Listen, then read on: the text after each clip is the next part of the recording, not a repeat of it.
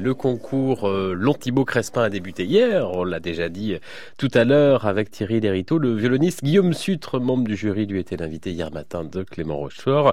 Eh bien, ça nous a donné l'idée pour clore cette émission aujourd'hui d'aller puiser dans notre rubrique leurs premiers pas dans nos archives de ce concours. On remonte le temps 20 ans en arrière tout juste, le 4 décembre, salle à Paris et devant les micros de France Musique, un jeune pianiste français va remporter le premier prix grâce à son interprétation, entre autres, de la polonaise Fantasy de Frédéric Chopin. Ce pianiste, il a alors 23 ans et il s'appelle Cédric Tiberghien.